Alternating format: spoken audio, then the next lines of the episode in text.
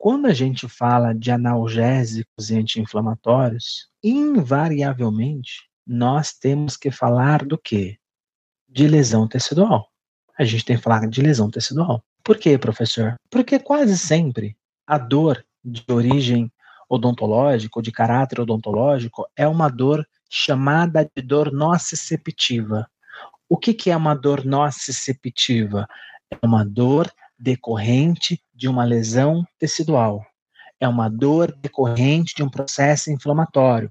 É uma dor decorrente da produção de substâncias químicas que ativam neurônios que geram dor.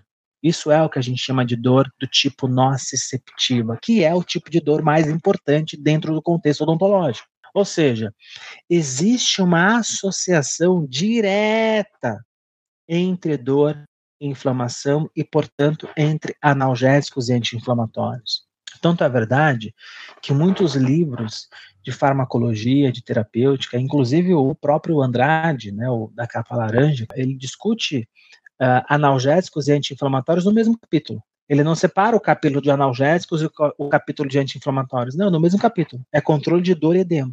Capítulo de controle de dor e edema porque são condições que compartilham efeitos e, e, portanto, as drogas modulam a dor e a inflamação de forma bastante, bastante parecida.